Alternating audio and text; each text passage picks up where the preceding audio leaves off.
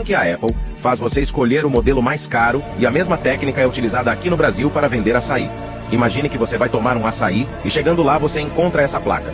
Copinho de 200 ml por 10 reais, um copo de 500 ml por 16 reais e um copão de 700 ml por 17 reais.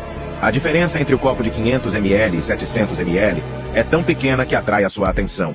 Isso é o que chamamos de efeito decoy em inglês, ou triangulação de preço. O segredo dessa estratégia está na segunda opção. Se você tem apenas duas opções, por exemplo, um copo pequeno de 200 ml e um copo grande de 700 ml, você vai comparar 10 reais com 17 reais. Provavelmente você vai escolher o mais barato. Mas se você tem a segunda opção, o copo de 500 ml, você passa a comparar 16 reais com 17 reais. E pela diferença de um real, você acaba escolhendo o mais caro. Agora veja o que a Apple faz para te vender o iPhone 14. O iPhone 14 custa R$ 7.600. Já o iPhone 14 Pro Max custa R$ 10.500.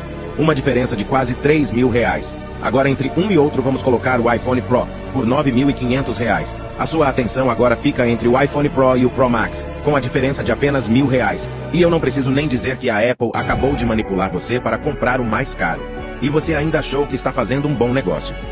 Diariamente eu analiso estratégias de grandes marcas que podem ser utilizadas por você. Então me siga para não perder os próximos vídeos.